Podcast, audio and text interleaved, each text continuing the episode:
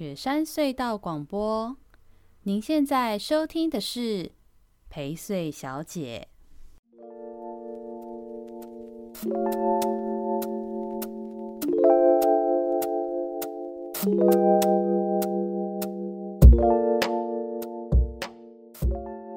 大家好，欢迎收听这周陪睡小姐的宜州大事，我是薛成义。嗨，大家好，我是小帮手。耶，yeah, 大家有没有很想念呢、啊？我们休了一个礼拜，心情蛮好的。Yeah. 而且我们照理说应该是通常人家会休，就是放假的那一周。我们其实反而端午呃不是端午节讲错，中秋节的连假的那一周，我们还有录音。就我们中秋完的后的那一周就休息，然后到现在。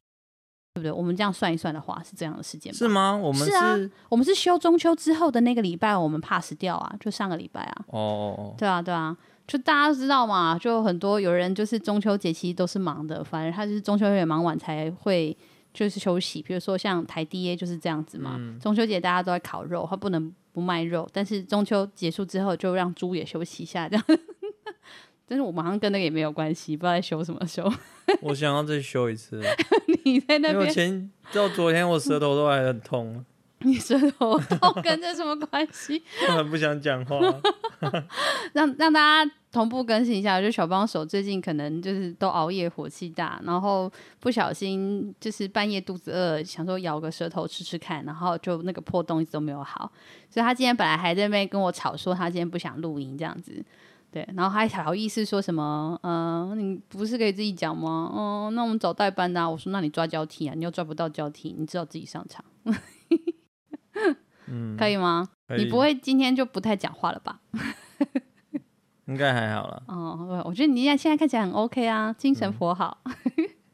好哦，那我们这两礼拜呢，其实这两礼拜也蛮热闹的，就是说。呃，本来其实上周休息，除了我们自己想休息，以及刚好有些事情忙等等之外，上周本来新闻也没那么多啦。上，因为我们每周的一周大事就是录音的前一个礼拜的新闻嘛，那刚好上周的前一个礼拜，也就是我刚刚说的中秋节。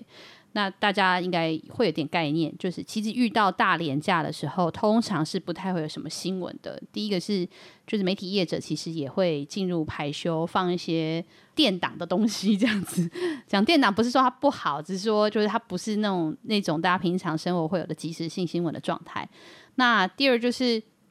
事实上，呃，在那一周里头，大概比较热议的就是国道五号的赛车塞塞塞，因为你知道这这个中秋连假是。趋缓后的第一次的大连假，那再来就是高铁的事情，就就是讲到快烂了这样，所以我们才也想说，哦，好啊，既然这周的新闻也值得，就是也许在下再累积一周的新闻量再来讨论，我们才休息的，跟大家讲一下哦，我们不是故意偷懒，好，这样可以吧？这样有没有很合理？嗯。好啊，那我们就来讲一下。不过这两周我们的社团啊，或者是大家私讯啊，或者是也有发生一些不不呃大大小小的事情，我觉得都值得让大家可以知道一下。呃，我们在这边新闻要进新闻之前呢，先来跟大家讲一些我们有些回馈啊，或者评论，或是要补充的事情哦。比如说像呃这一这两周呢，我们的听众朋友应该是有印象，就是我们有上我啦，不是我们是我，我个人有去上。公式的有话好说，以及那个公式台语台台湾新干新世改 新干改新世改那个干改啦，新新干改对不对？对，眼界啦。啊，那我是我自己写错了，对不起。台湾新干改，我就我现在最近台语真的很烂呢。我前两天上节目的时候，惊觉我的台语真是退步超多的。最重要的事情就是，最重要的事情就是我自己觉得。对论述的内容，我其实没有那么的不熟悉，但我觉得我的思考逻辑都是用华语的方式在想事，所以要把它转换成台语去表述的时候，就会遇到。颇大的障碍，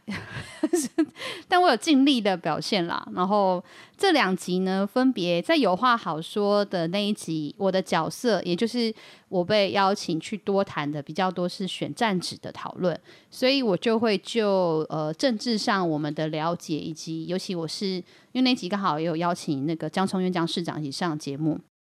所以我们两个都比较多的是谈政治上我们对这个议题的了解，选址应该选哪里。那我可能会多谈一点点，就是有关西南人、大罗东这一带生活的人，大家对高铁的看法，然后影响、需求等等这件事。那后来在隔天，我们去录这个公视台一台，去录那个我们台湾诶台湾新干改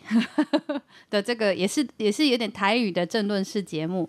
我谈的就比较多是，呃，之前大家也关心的这件事情，就是高铁究竟应该要不要盖的前提。哦，那既然说要不要盖，意思就是说你会关心它会有没有什么正面影响或负面影响嘛？所以，呃，在这一集节目里面谈到比较多是正负面影响。那尤其是，呃，我们当然也是因为这样子的声音比较没那么多，因为这个是一个好像已经要进行的建设，所以。呃，可能负面性的影响或评估是比较大家想象不到，或是我们希望多谈的，所以在公视台与台的那一集的调性比较是谈比较多，是像这样的视角。对，那不论如何呢，都呃邀请大家，我现在在这边讲那么多，就是因为今天。高铁的题目，我们就只有在前面这边点到为止，我后面不要再谈了。耶，太好了！不然每一次一讲到高铁的新闻，我们就像卡住一样，都没有办法好好的把 节目谈一些不同的东西啊。所以这两周关于高铁的一些讨论跟新闻，请大家去看我这两集节目，好不好？拜托大家，我会再把它附进这个我们自己的呃 podcast 的文案，或者是我们 YouTube 文案，就是让大家导流可以去看看，也帮公式充点那个点击率啦。好那当帮公式充点击率的同时，请大家也记得薛成义的 YouTube 要记得订阅哈。哦，所以这这两周呢，就是有上节目这件事情。那呃，依序的，就是在讲到高铁题目的时候，其实社团里面讨论度最高，确实也还是依兰高铁延伸的这件事情的议题。啊，也有一些听众朋友呢，也很热心的贴了一些，呃，像我前两天一起上节目的这个钟慧玉老师，或者是张胜雄老师的文章，或者是他们的一些评论。其实我确实觉得也还蛮值得一看的吼，大家都可以到我们陪睡小姐依兰生活群的社团里头看看。那我自己甚至有补充了一则关于铁路高架的这个评论思考。这个我我其实自己。也多少对铁路高架的这种建设思维有一些本来就有一些不同的观点，但我觉得那几篇文章都讲得还蛮清楚的，也就是让大家会对这些交通建设实质对地方的影响跟效益会有更多比较专业性的或是其他地点的参照，能够去了解。对，所以都欢迎大家加到我们的社团里头来，然后去看一下这些好文。对，我们的社团，我觉得算是目前经营的还算品质不错，就是大家贴新东西的速度、频率跟内容都蛮好的，不是一个太杂乱的社团。就是大家，我不知道是不是会不会我们听众，我们的听众应该也是用 FB 的族群多吧？糟糕，这样是不是引战？应该比较不是 IG 的吧？我不是说年纪问题啊，就是大家用的用的习惯，用的习惯。等下大家可以来加。所以你觉得现在的？在社团里面发文的频率是你觉得喜欢的？我觉得再多一点无妨，但是目前你是说我还是平均大家在里面讨论的热度？你刚刚不是说，哎、欸，现在社团的感觉就是你说包含我跟就是所有的人贴的，啊、我觉得是 OK 的啊。如果再多一点点也还 OK，嗯，不然有些社团它是那种一天就有五六七八更，那个是要很大型的社团，嗯，而且那种大型社团一天有五六七八更的，有时候也很容易有点洗版，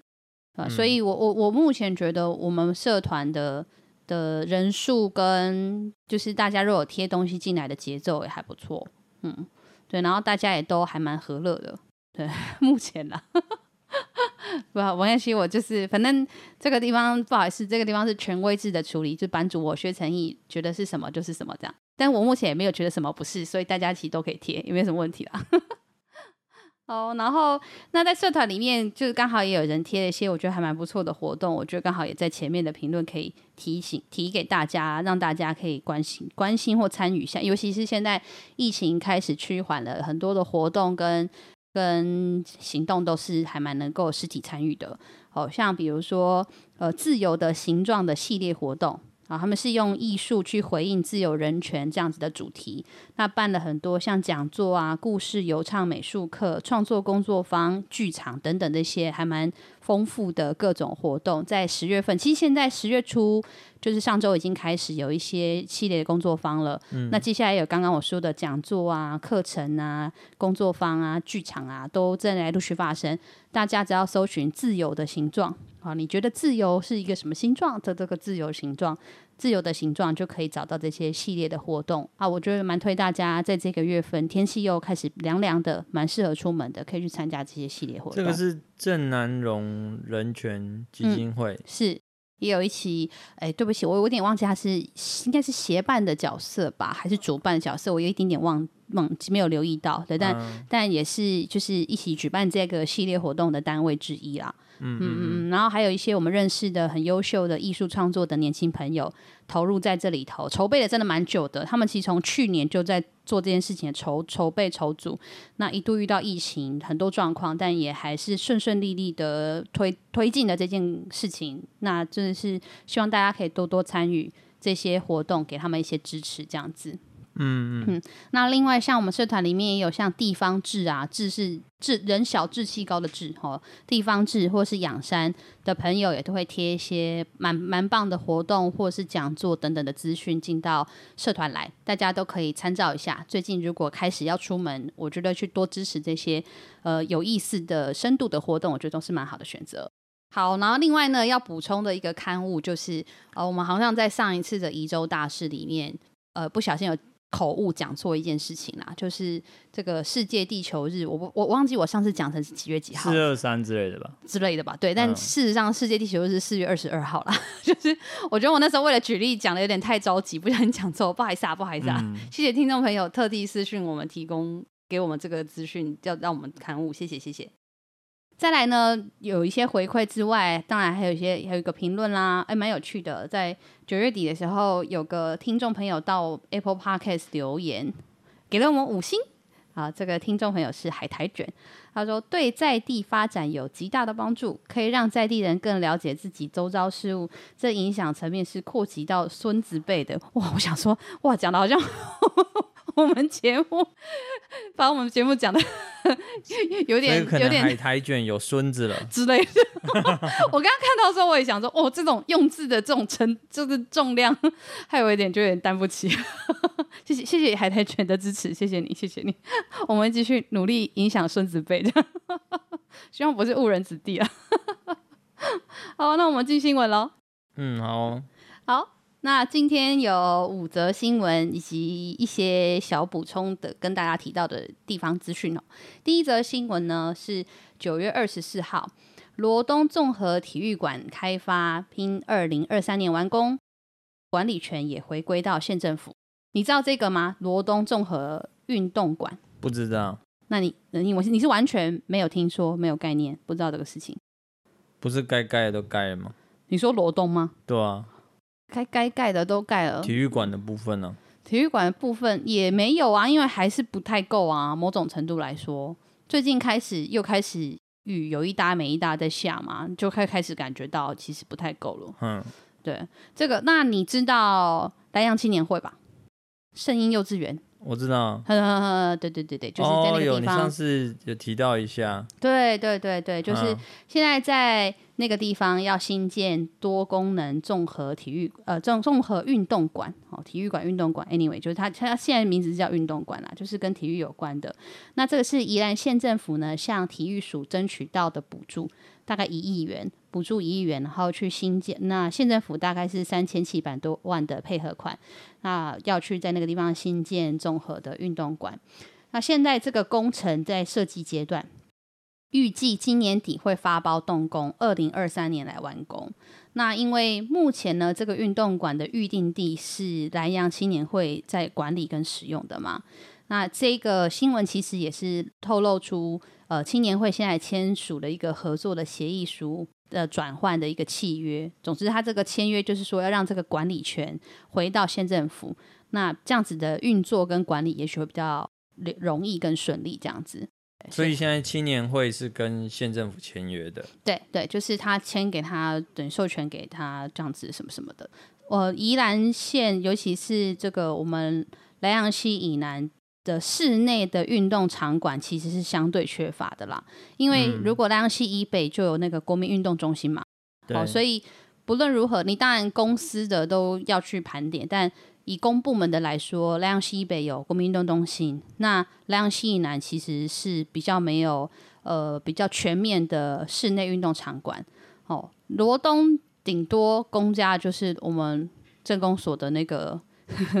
外面下大雨，然后里面会下小雨的那个 体育馆，现在是不知道还有没有在下小雨。它就里面就只能打羽球而已啊。基本上是呃没有，它不止打羽球啊，它也有其他的运动，但是。因为它的腹地有限嘛，嗯、场馆的的空间就那么大，所以它是等于是有一点轮替的不同的团体在用的，嗯、但是没有办法像国民运动中心这样子，既有既有有各式各样运动都可以在什么几楼几楼几楼这样子。之前有一个场地也很可惜，是那个林场的那个室内网球场。哦、嗯，你说但那个好像没有开放给一般民众，对不对？嗯，对，嗯嗯，现在变停车场那个地方嘛，嗯嗯、对啊。但不论如何，其实呃，罗东大罗东这一带，兰阳溪南其实是比较没有这种室内空间的。嗯，然后再加上现在你看又要开始准备又要进入 雨季了，所以其实呃这样子的新建是还蛮需要的。那刚好其实南阳青年会那个地方啦，吼，呃，大家看一下地图。它其实紧邻着像北辰国小、罗罗商等等的这些空间，以及它其实旁边还有一块是现有地，哦，所以它其实是有点将那个区域做了综合规划，然后来新建这个运动馆了。那总共会新建两栋建筑物，一栋是两层楼的综合球场，然后一楼可以打篮球、羽球跟桌球，然后二楼是观众席，所以它其实状态是会有一点点像。那个宜兰运动公园里面的那个场馆的状态，嗯，那另外有一栋楼是一层楼的休闲运动馆，有体适能中心、健身房、韵律教室、哦舞蹈教室，然后还有多功能的活动教室、表演舞台什么的，就是跟跟这这类的运动比较有关系的这样子，嗯，好，那场馆的周边还有一个四百公尺的操场以及一百个的停车位，好，那这个虽然说在运动馆的预定地是现有地，好，但是。这个一九七零年代的时候，县政府就曾经跟南洋青年会签约，是南洋青年会在管理使用的。嗯，所以在关系上，其实事实上是，呃，它一样是公家机关的地，但是兰阳青年会在做管理。嗯、那现在又要拿来盖，以后就又把它整合移交，是给县政府去做统一管理这样子。嗯嗯嗯嗯嗯。那现在呃，在这个新闻的当当天。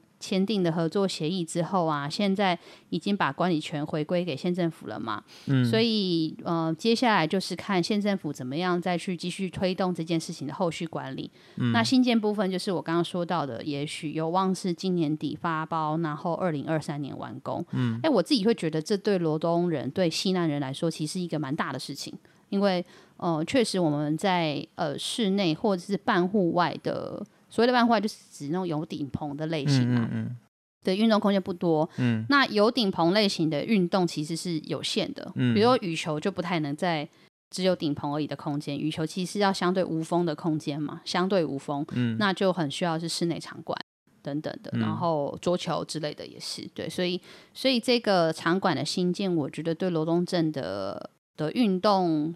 呃人口使用，我觉得是会。会蛮有帮助的，但不只是罗东嘛，就回到我刚刚说的是兰阳溪以南这边的人，因为像我我自己偶尔会 follow，就是比如说脸书上面的一些社团，或者是 P 板上面，大家都会有些提问、发问或者是资讯交流。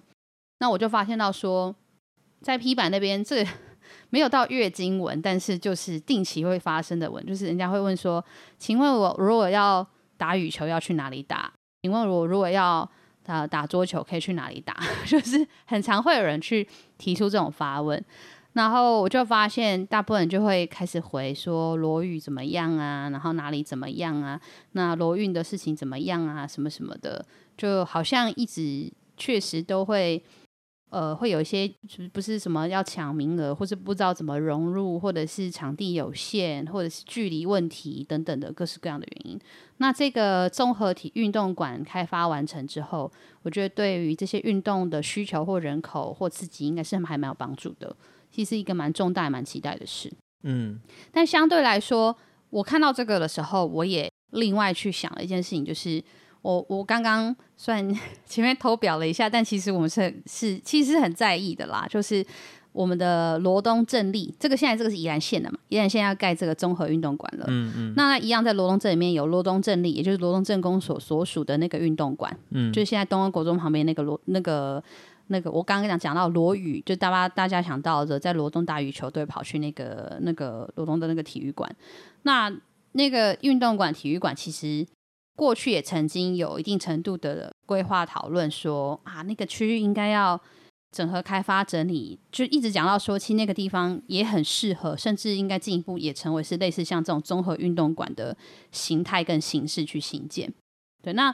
我就不晓得在这个部分，县政府或罗东镇公所对于这个区域的运动人口需求这件事情，有没有去做一定程度的规划、整合跟思考？那接下来的那个罗东体育馆，就是就是除了整修完就维持现状的使用吗？还是？呃，很久很久以前，我记得曾经有争取过，甚至那时候你要最早最早最早到国民运动中心都还没在宜兰盖的时候，那个时候其实那个体育署就他有系列经费要给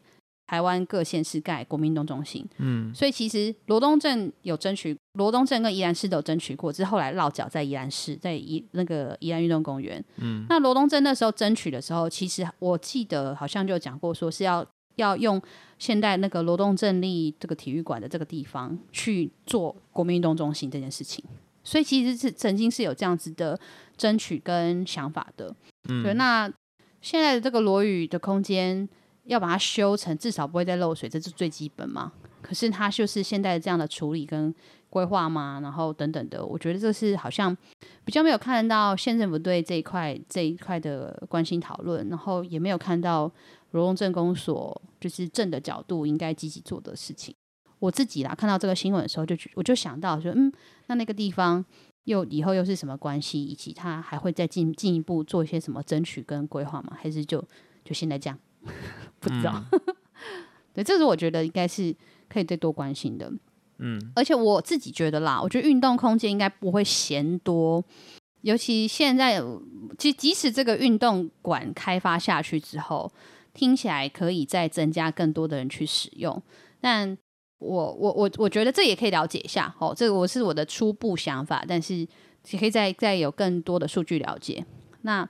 我觉得应该是不会嫌多啦，就是不至于说你你你现在有这个综合运动馆了，假设未来进一步对罗东镇立的这个体育馆，希望可以做一些开发整合，再更进一步有更多功能，呃，会不会重复或是太多？我觉得应该不至于，因为我觉得目前还是需求大于供给，对，所以怎么样去平衡跟回应这样子的需求，甚至是有机会创造更好的运动风气的，让大家你知道离开家里、离开山西多一点，这样，我觉得这都是可以思考的事。嗯，嗯，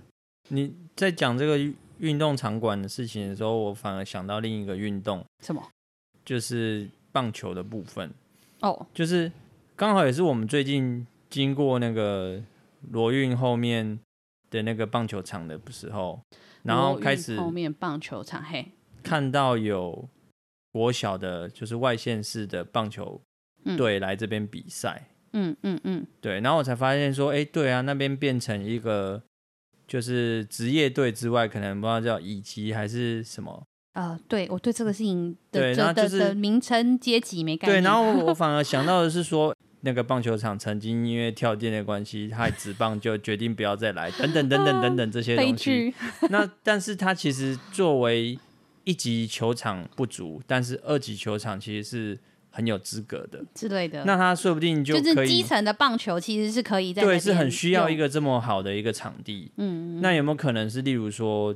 他就是一个专属的青少年少棒队？嗯，那说不定甚至是可以成立。成为一种宜兰县队的一个专属的使用场地的时候，嗯嗯嗯，那其实是蛮好的。嗯嗯嗯嗯，对啊。你知道我之前啊，我不知道我录音录音录影有没有讲过，就是，但我就是曾经有发过这个这个愿或梦，就是因为熟我的人都知道我是 Lamigo Rakuten 的球迷，这样子。好，不好意思啊，好，我就是芝芝怎么样的。然后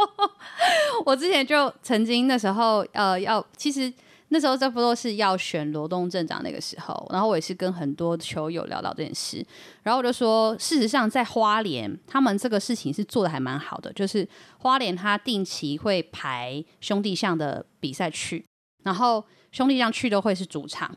然后他会排的是花莲的两天一夜的那个旅游行程，也就是说你去花莲玩两天一夜，其中会包含就是看球跟住宿，然后。联动的这种观光的 tour 的套装，然后甚至你还可以体验说坐那个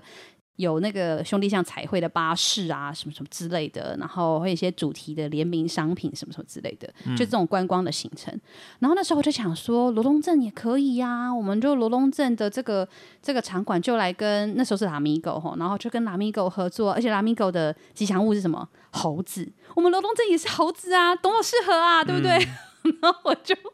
觉得说我们就跟 Lamigo 合作，而且 Lamigo 是就是也算是最有最有这种出逃，会在那边搞一些不同的联名周边或话题的一个球团球队嘛。嗯，那所以那个时候我就想说，哎、欸，如果罗龙镇就联名这件事情，跟就是。现在是 Rakuten 的嘛，就是总之就是跟桃园队这边有合作，我们就有很多层面的东西可以玩，包含像这种吉祥物的联名合作，包含像罗东镇或宜兰县跟桃园市的这种联名合作，然后包含像这种也是一样是两天一夜谈两天一夜的包装的 tour 这样子。你看我一年我也不用很多场，我只要有一场或两场。跟中华职棒谈，他会安排他的球赛的时间到我们的宜兰，尤其是罗东的个球这个球场，诶，这个就可以带动一些观光收益经济，然后还有一些城市行销的效益，这样子。嗯，对，所以那个时候我啦，我自己对职业棒球这件事情是曾经有过这个小期待，然后也有想说，如果我们好好的把这个地方翻修好一点，就有机会这样玩。那现在当然就是，自从这个跳电事件之后，我也知道，就是要我是职业球团，我也觉得说这个地方真是糟透了。短时间之内，我觉得应该是不会来。所以啊，我们如果也争取不到经费，把它修缮成是一像你刚刚说一级，就是职业的能够来的话，嗯，我们至少像刚刚说的基比较基层一点的，或者是。对啊，而且对，也许是有机会可以争取，再把它更升级一下，至少先到这个阶段嘛，我们才有机会进阶，说以后职业的也愿意，你知道一起来玩或干嘛的。嗯、像我们不是常听到我们去比那个什么威廉少棒什么世界比赛，然后那个即使是小学生的比赛，他外面也是一堆家长在那边看球嗯嗯、是啊。可是那为什么我们都没有去看小朋友比？棒球，嗯，其实它也是一个六日休闲，我也觉得蛮好的。反正就是看有有人在那边运动打打球，哎、嗯，也没有要干嘛，嗯、就是一个是一个很轻松的一个行程。我去日本玩的时候也看到很多日本家长都这样。对啊，所以其实我们是可以让他有一个制度化之后，嗯，哎，家长们是可以去那边看着小朋友在那个场地打球。是啊，那其实就是可以。变成是一个很好的一个嗯一个假日休闲的的经营呢，我觉得。而且像你这样刚讲，我就自己脑海中有一些画面啊，比如说像我们三星的棒球队很很很厉害嘛，甚至有很多的孩子在三星国小、三星国中的呃棒球表现越来越优秀之后，就会。呃，在高中职的时候就直接到一些棒球的名校去发展，嗯、甚至成为职棒选手，嗯、甚至可能还有出国的机会什么的。嗯、我自己在想的事情就是，让打棒球的孩子有好的地方可以打棒球，也让一些宜兰的孩子能够参与到球类运动、棒球运动这种盛事。嗯，我就可以，我刚刚就有一个画面，就是假设我们那个球场修整的够好，我们能够去主办更多的训练，甚至于赛事是在基层棒球是在这里。那你其实也可以安排有一些校外教学，或是体育课程活动，嗯、是学校的学生刚好实际上安排得了，然后他就来看三星国小的孩子，或是宜兰县其他学校的孩子来比赛棒球，或是练习棒球的这件事情。这样子，大家对于这个基层棒球的培力，不只是球员、球迷，其实我觉得是很早就要开始酝酿的。啊、你要先增加对这个运动的认识跟兴趣，那个都是钱。我跟你讲，以后长大这些孩子。对这个东西就会很舍得花，也，对运动风气会比较热衷一点。嗯，讲直接点，电竞会在台湾那么发展，大家从小都打电动，长大也会看电竞，这 真的是这是骗不了人的关系呢，真的是这样子啊。嗯，对，所以我我确实我也觉得，怎么样推广我们的这种踢层棒球运动，也许在这样场馆，这是确实是个还不错的契机啊。对啊，虽然。啊，我的就是桃园队联名还是没有机会做，我们再努力看看。但基层先做，我觉得蛮不错的。好，帮我们下一题哦。好，下一题，第二个新闻哈，九月十三号的新闻，宜兰县政府的宿舍变身，南洋原创馆开幕。南洋原创馆，你你你知道吗？今天还蛮多都是一些要要新建或已经新建完成开幕的相关新闻，这样子。我知道，我看到新闻了。哈，但是你知道它是哪儿吗？嗯，就是在。宜兰市公所后面呢？对对对对对对对，嗯、大家不知道有没有印象？就是在宜兰市公所后面有一大片像宿舍的建筑。那那些宿舍建筑呢，其实是以前的这个宜兰县政府旧员工宿舍。那现在花了大概六千五百万元去翻修，然后用一个前店后厂的概念去要推动做一些相关的文创的的基地。那主要呢是原住民族的创业生产的这种产品的一个小地点。那前面展售，后面是他们制作的空间。嗯、哦，那也希望透过这样的空间，可以让更多的人对原住民文化创意的作品啊、农产品啊、工艺品啊、特色餐点啊等等的，会有更多的认识跟接触机会。嗯、那我觉得这也还是一个，也是一个蛮有趣的事情，就是他的的态度跟出发，就是希望能够成为南澳跟大同两个原乡旅游的的窗口。有点是这种界面的概念，嗯、就是当我不是真的跑到南澳大同的时候，我在一个比较都会的地方，我也有机会接触甚至认识像南澳大同这样子原乡的这些文化创意产业等等这些内容。嗯，哎，我觉得其实还蛮不错的。他让我很出乎意料的是，他选择的是原住民的主题的，嗯嗯嗯嗯的文创园区这样，嗯嗯嗯嗯嗯嗯，对，因为小区啊这样，因为如果他没有这样子的设定，就我我本来就想要说，嗯，这不是。中心文创在做事嘛，这样子，然后但他设定的都是这样做啊，嗯、对啊，应该来说是，对啊，但是哎，突然是以原住民创作为主，那就有一个特别性，哦哦哦哦，而且确实就是也让大家意识到，哎、嗯，对耶，我们宜兰本身有南澳大同这样子的原乡，然后、嗯嗯、好像连接性或是机会都没有很深刻。对啊，啊，我我我这也让我想到那时候，上次我们在选罗东镇长的时候，我们其实跟当时也有在选南澳乡长的伟浪他们一些是一些年轻人嘛，就在、嗯、说我我大大同南澳都有一些元亲朋友，那，尤其是原民亲，哦，那都有一些认识，那尤其南澳的认识的朋友更多。那其实那时候就有聊到说，呃，罗东之于南澳，或者是可能 maybe 你说宜兰之于大同这类的。呃，就原乡的人的生活或者是产业，其实和呃西南西北的这个核心都市，也就是宜兰罗东，都还蛮密切的。尤其是罗东镇是更加密切的，因为它几乎是旅客进到宜兰来的门户，同时也可以接收一些资讯或是有所连接的地点。所以那个时候，我们就曾经有想过说，哎，是不是对针对像南澳这样子的地方发展，有可以有更多的对话跟串联机会。嗯，那时候我们就想到，那现在看到宜兰市公所做的这件事情，我就觉得哎，还蛮厉害的耶。说实在，因为本来后面那一大片真的不知道在干嘛。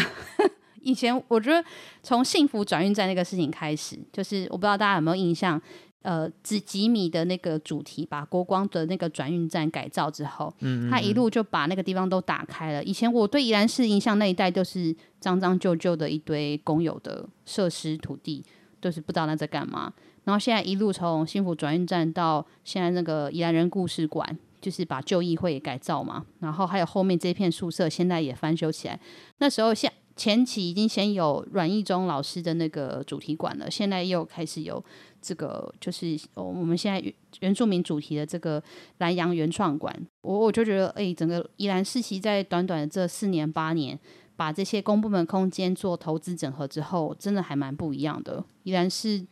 这样短短几年，就整个空间都很不同，嗯，然后这些地方又都是一路可以再串到你走吉米公园，一路到丢丢档，就一路到火车站，所以。那个我们所想象的那种漫游的生活、漫游的旅游，就在那一带就开始俨然形成的一个模样。那从那些地方要进入到旧城也很容易，对，嗯、所以我觉得越来越能够想象，在宜兰市对于这些事情的规划跟开发潜力跟未来的观光性，是真的还蛮蛮厉害的呢。而且那边已经正在盖一个。大的 shopping mall 啊，还是商城啊，就是那个什么尔本哦，嗯嗯嗯嗯、对啊，只是还不知道说它之后量体多大，就是嗯嗯嗯嗯嗯，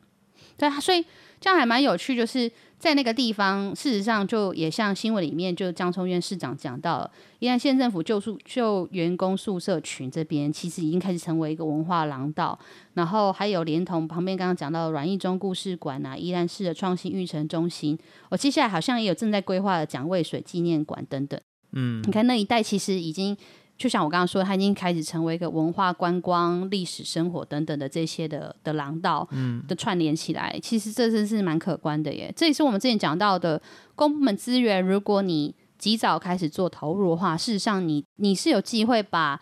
本来你没有想到的小乡镇式空间转换成是、嗯、呃很有潜力、很有呃自己的底蕴的一些空间跟园院区。对，这个都。不一定是要框一大块地盖一个这个大东西能够做的，反而是你盘点出来一点一点的投入，一期一期的做，就是整体的那种亮点的感受就不同了。这真的是还蛮厉害。嗯，对啊，所以嗯，看看依然是，想想我们罗东，我们 就是我我想到的是 像。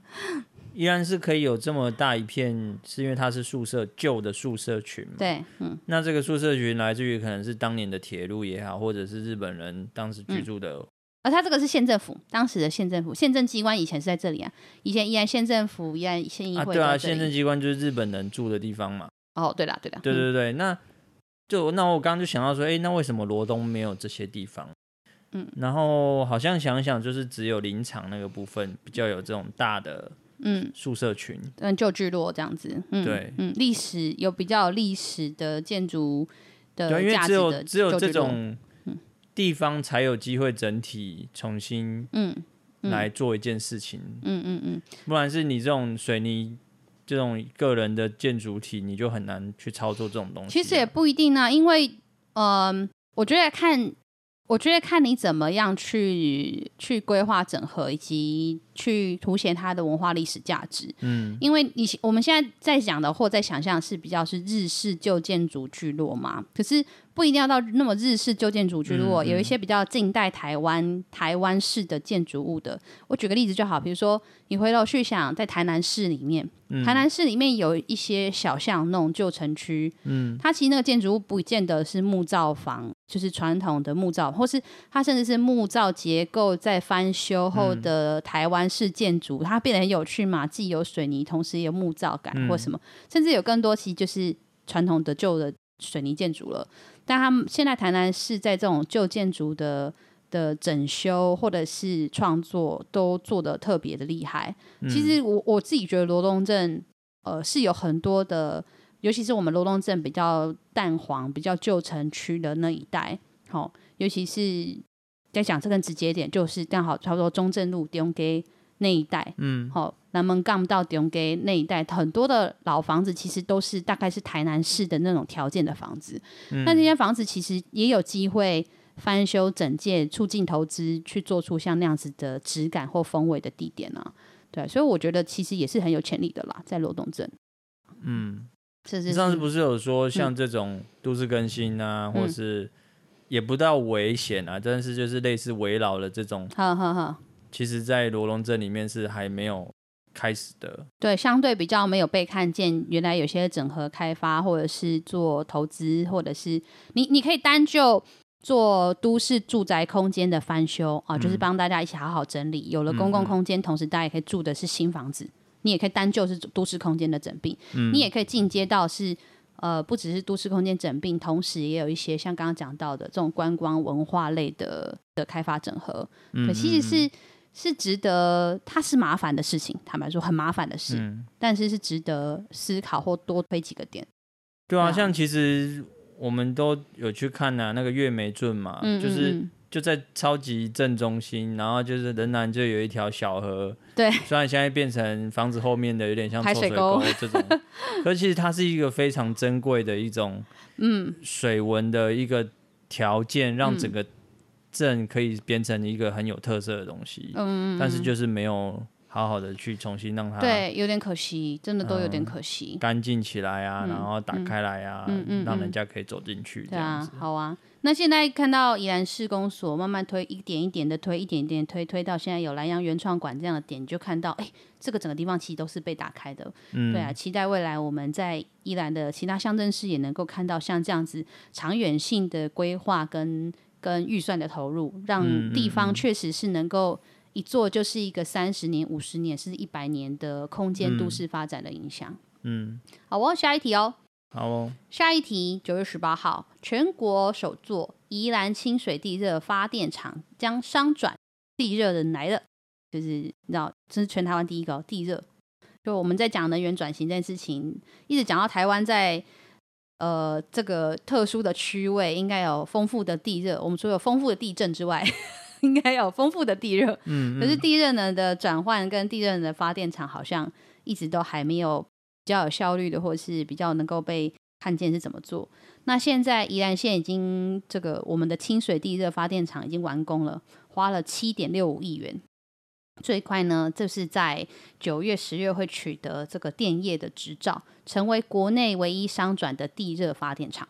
这是还蛮厉害的。你你对地热发电的运作系统是有概念的吗？没有，是怎么做这样子？不知道。嗯，简单来说呢，它就是。它要地热能那个热热量，但是它不是要呃要那个水的方式，它是有像这个地方呢，它是有十三个地热井，其中是目前有七个是拿来发电。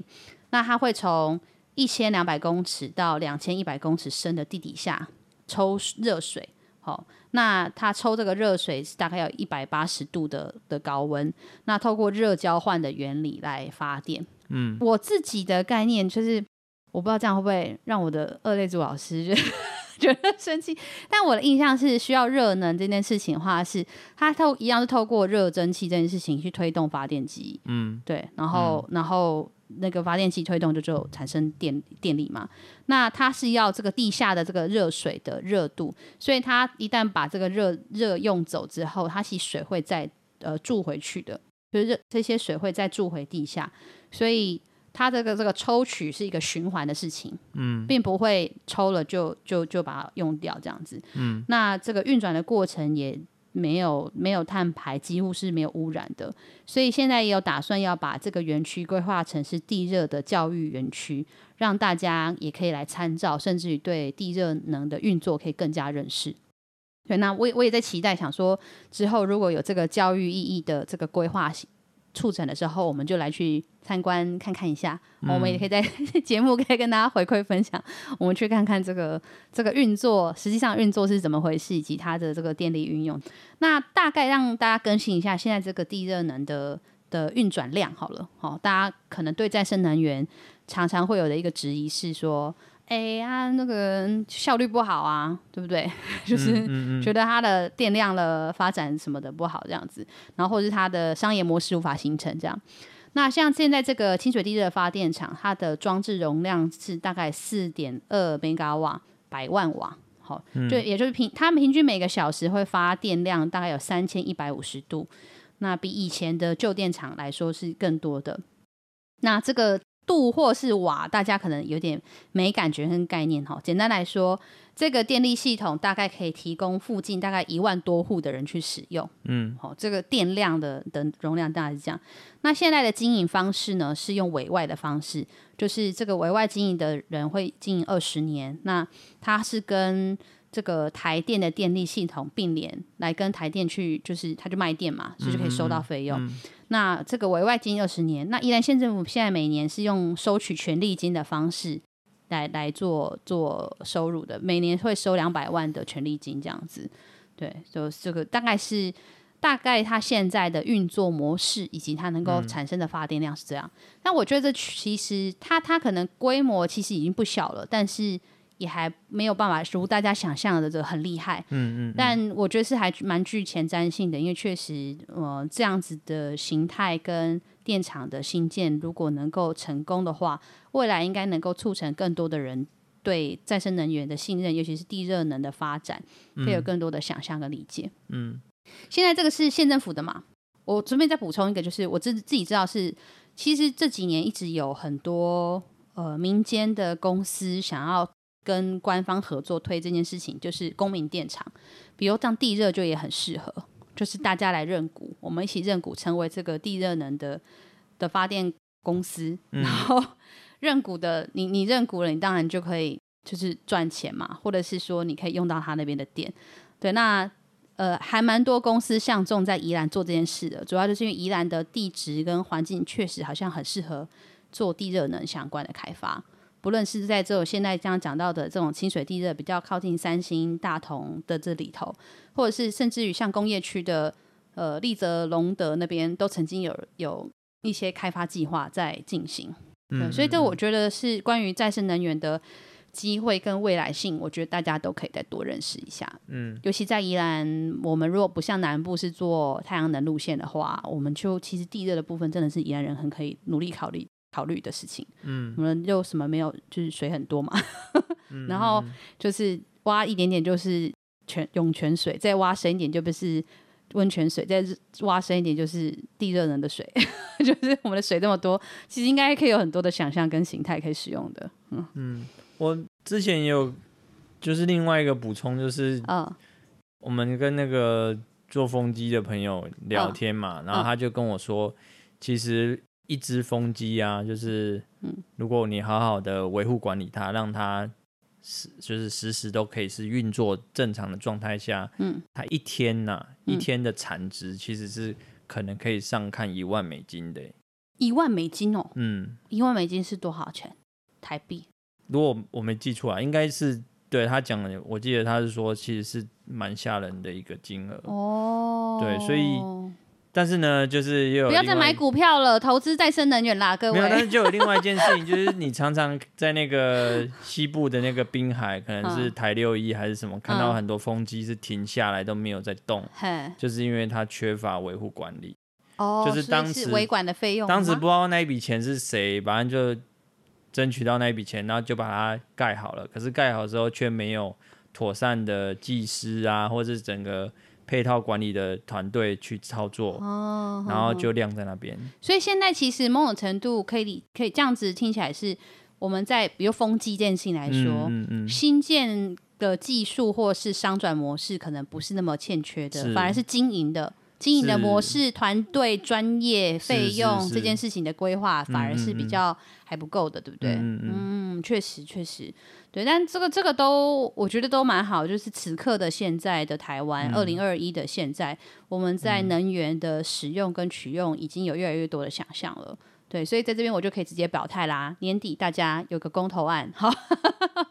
关于核能的商转、核四的商转这件事情。别的地方我是不知道啦。作为一个宜兰人，我们离他那么近，我是真的不太想要他就是在、嗯、台湾不合适，嗯对对，不太合适，真的不太合适。我们宜兰可以地热，不合适，不合适哈。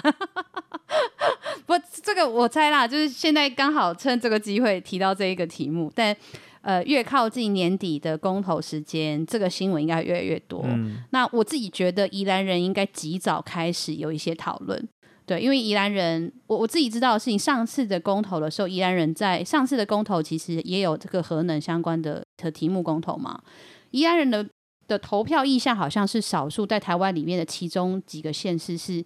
就是反核的比例大于永和啦。讲直接一点，就算最后的结果是好像永和派获胜嘛，可是他还是你可以猜出不同的县市的这个投票率去看。然后宜兰其实是反核大于永和的，我觉得跟我们的区位以及宜兰对再生能源的的的信任和大家的观念的先进，我觉得其实在这些题目上态度不太一样。这个题目可能越靠近年底，应该会有越多的讨论。我们也期待，就是接下来在这两剩下的有限的两三个月里头，我希望这样的公民讨论可以更多。回归到最后，就是公投的结果当然是一种民意的展现，但是珍贵的是，因为公投我们能够有一定程度的民众参与，而且是有品质、有知识的思考、对话、政策选择。好，然后来做下这个投票的这个最后的动作，嗯、我觉得这才是最珍贵的啦。嗯，然后就刚好，嗯，趁这个机会讲这个地热能的事情，偷渡讲一下。好，我们下一题喽。好、哦，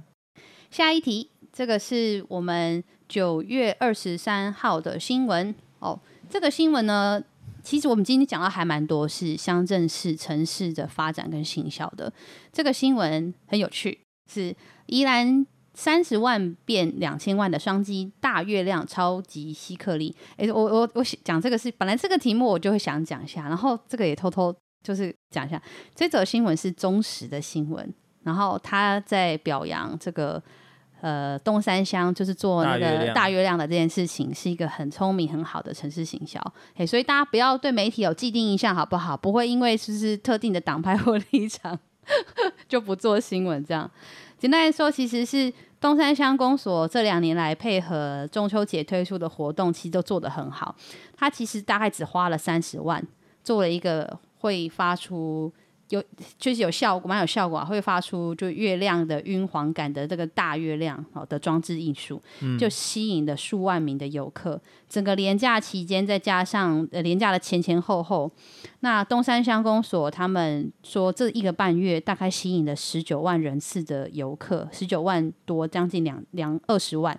那他说用这样的热度来看，其实来人的人越来越多。他他的算法是这样啊，他说，假设我这二十万的人来，就是平均大家消费几百克之后啊，嗯、如果这二十万的人次一个人一百块的话，可能为东山乡创造的商机就将近两千万了。嗯嗯嗯，其实我觉得他这样的算法是很 OK，因为只刷一百块，那就算你砍半好不好，也有个一千万。但你看他 total，他这整个装置艺术也不过才花了三十万元。所以东山乡公所是真的还蛮厉害的，在最近几年，在东山乡不论是软硬体的各种规划或者是建设的投入，嗯、真的都是小钱换大钱，它几乎都是十倍起跳的效益。嗯、我花一块钱都是十块钱，甚至一百块钱的效果，所以是真的还蛮厉害的。嗯、对啊，这个这个是。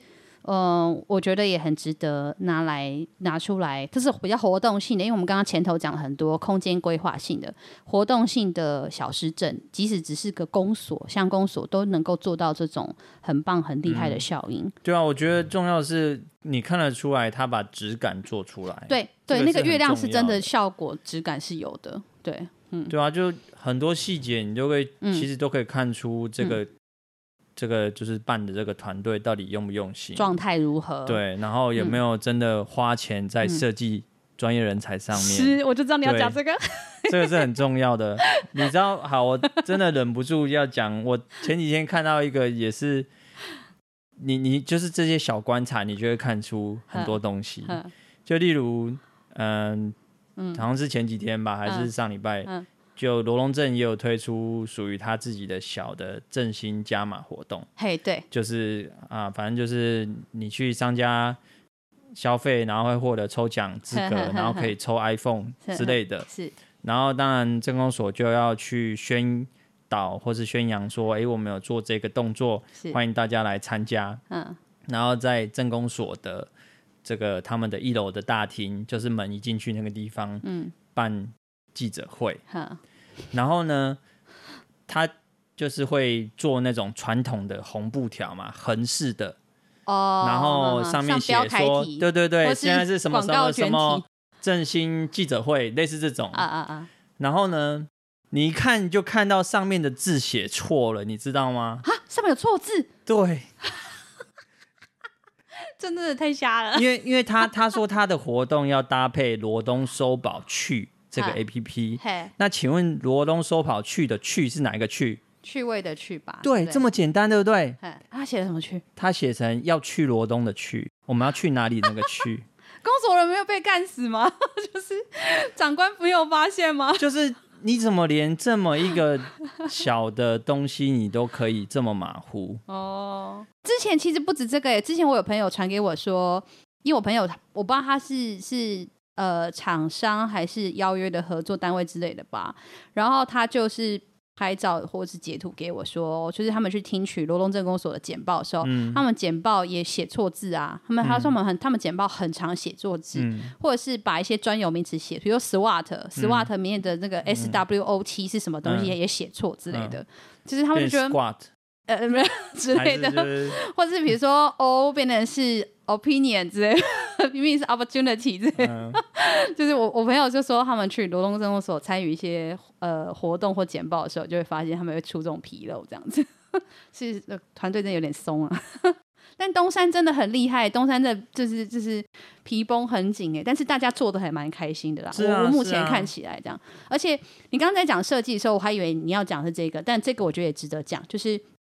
大家应该有印象，你如果开车骑车在宜兰的省道上，省道的电杆是不是遇到县政府或者乡镇市公所办活动的时候，它都会有一个两块旗帜，就是在在那个电杆的两边的那种那种广告，有没有？嗯好的，那两块广告，那那个电杆旗帜广告啊的设计啊，我觉得东山乡公所自从郡府乡长上任之后，他们的那个旗帜设计都真的很好看。就是之前我们讲那个像东山乡的红茶红茶节的时候，红茶节的那个设计也很好看。嗯、那这是现在这两年在做这个中秋的月亮什么东东的这个系列的的视觉都都很好。它的那个视觉是既好看，同时资讯也够清楚的。常常很多县政府或是一些不不知道是什么单位办的啦。我的印象就是说，那个旗帜其实你可以讲东西很有限，然后你要传达美感这件事情，其实也是要有点技术的。常常不是放了一堆资讯，就是细细小小，比如你开在兰阳大桥上，咻咻咻，你怎么可能看到那些密密麻麻的小字？嗯，对，是啊。但是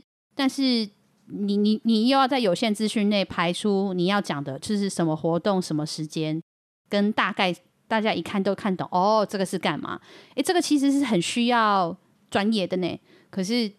呃，我不知道为什么就就是大家好像没有办法把这个事情做很好。可是我在这几年的东山乡公所身上看到的，就是正是长知识，就是连这样的旗帜都可以做得很好，就是你一看就知道这是什么东西，然后。他不会跟你啰嗦，可是资讯又够清楚，然后美感又很棒，就是那个质感都什么的，周边的东西也都做得蛮不错的。嗯，嗯，对，所以这个这是我觉得确实很值得可以认识了解的啦。嗯嗯嗯。但所以我就搭着讲最后一题，因为 我真的没有跟小帮手 串通，但是我最后一题其实要讲的就是振兴家嘛，宜兰市罗东镇各自也就是发了什么券。那对罗东就是你刚刚说的半抽奖。嗯嗯嗯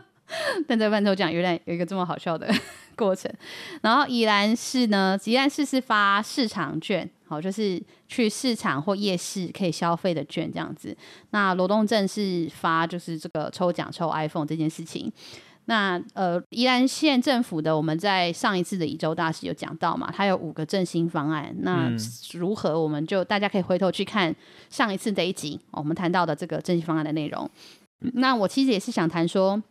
其实你可以稍微做个比较，比如说像宜兰市公所，它响应五倍券，它设计的市场券跟东门夜市券，面额是五十元，然后来，然后也顺便办理抽奖。它其实是希望你有更多的去用这个券，然后去特定的这些店家去消费。那罗东镇公所说，振兴来罗东周周抽 iPhone，它是你依着这个美食寻宝地图消费，可以获得抽奖券来抽 iPhone 十三这样子。对，这个大概大概都是希望促成更多的就是消费啦。嗯，对，那。但我就我自己会觉得，我自己会觉得，就是相较于刚刚东山乡公所的这个行动，我觉得这是更高招的。就呃，跟东山乡公所这个是更高招的。就可能为了振兴地方观光，嗯、呃。对公所来说，它可以花的预算有限，就是一个几十万到百万的事情。嗯、是，但是你看东山乡公所做的这个装置艺术，它的口碑也开始做出来了，品质也开始做出来了，创造的效益直接就可以换算的，就是千万起跳。那像现在市公所或政公所推出的这个券这件事情，它能够创造的效益，嗯、我自己会觉得又是相对有限，而且它就是回到我之前说的一块换一块，你就是一块去换到大家去消费这个店家一块啊。嗯，那那可能能够创造效益就相对比较有限一点点，对，嗯、但是也是一个投入啦，我觉得也不不不坏，因为确实也很需要这些振兴相关的，有些乡镇市公所可以搭配去做，嗯，对，所以这个都很值得大家可以做比较跟思考。嗯，嗯我觉得这个振兴券加码的这个嗯。操作啊，嗯，它可能还是得去看到整个商业规模去嗯。去提，例如说。我们之前不是上上礼拜还是什么开放登记五千的那个券嘛？对线上登记，嗯嗯。然后你在线上登记上面，你就会看到，有一个是高雄的加码券，嗯，就是这个是我最先被知道说，哦，原来有一个地方行做加码券是我是先看到高雄的，哦，然后后来才又看到好像新竹也出了，嗯嗯，然后这阵子又看到台北市也出了，嗯嗯，什么台北熊好券、嗯还是什么？就他们有及早搭配到中央的系统里面，这样子是吗？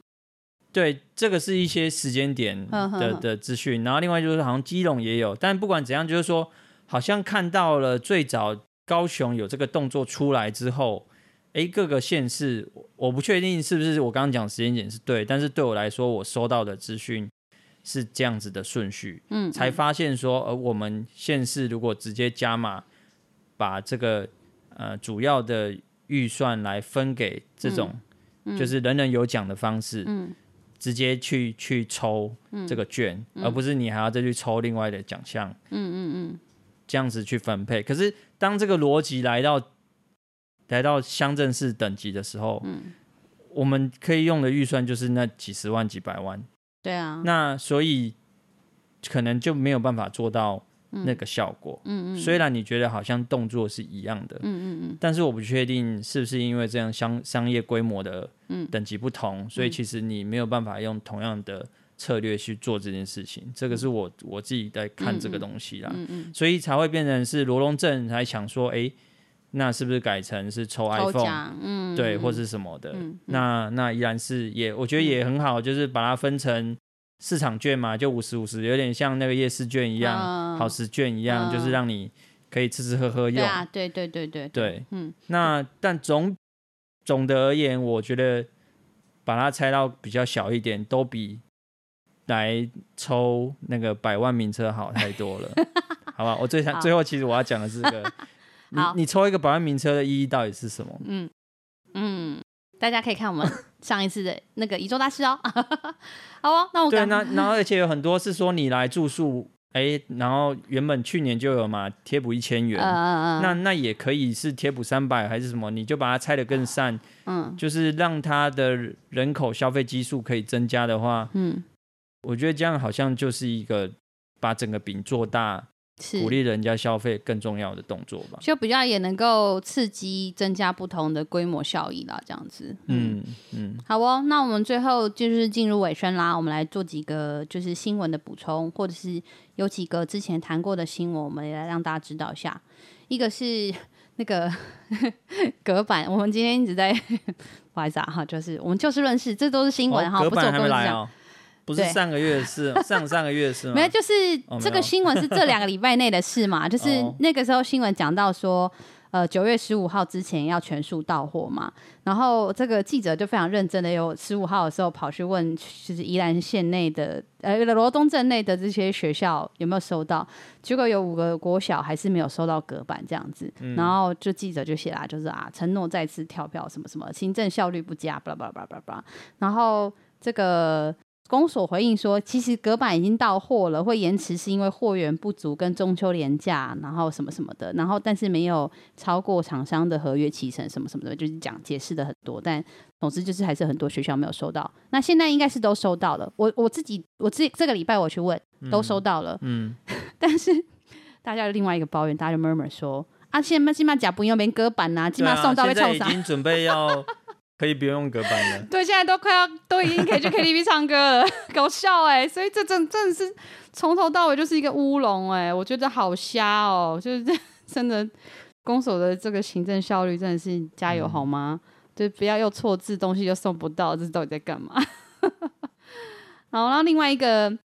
补充给大家知道的新闻就是，南方澳大桥坍塌已经两两满两周年了。那就是也有渔权的团体呼吁可以改善渔工的生活环境，就是也让让大家思考另外一个面向的议题啦。嗯，因为我们其实前几次的新闻也都会讲到南方澳大桥的这个新建进度嘛。可是我觉得好像也确实比较缺乏对于这个大桥坍塌之下的其他议题。那确实现在其实有很多外籍渔工，他们的生活环境跟就是劳动条件都很差，所以现在也有一些相关单位说啊，至少要做了一个工伤的纪念碑这样子。然后，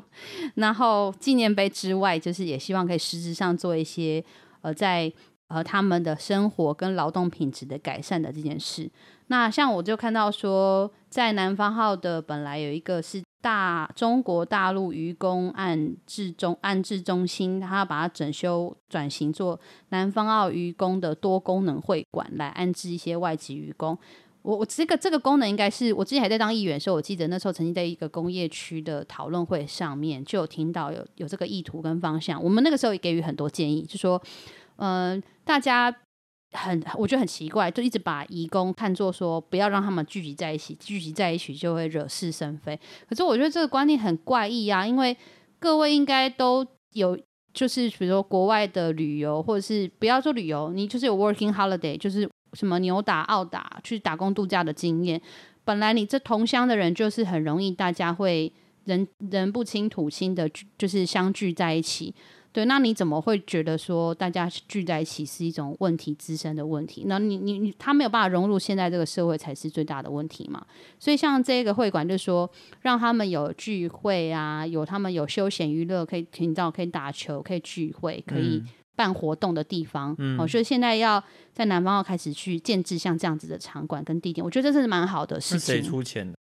这个是。宜兰县政府向渔业署提案要争取经费，希望新建的一个场馆。嗯，对，像这个我就觉得真的蛮好，这才是你有正正向的去面对有关于渔工、移工的这些呃管理跟安置的这个议题啦。嗯，对，那纪念碑是一个形式性的动作，我觉得也是要做，做了至少代表你要开始看到这件事。那像这些系列的工作跟行动，也是我觉得很值得大家能够一起关心这些。在台湾很容易没有声音跟被忽略的人，这样子，嗯嗯嗯，但他们其实对我们台湾的社会经济是付出的这么的多，那他们也都是活生生的人啊。好哦，那我们今天的一周大事差不多到这边喽。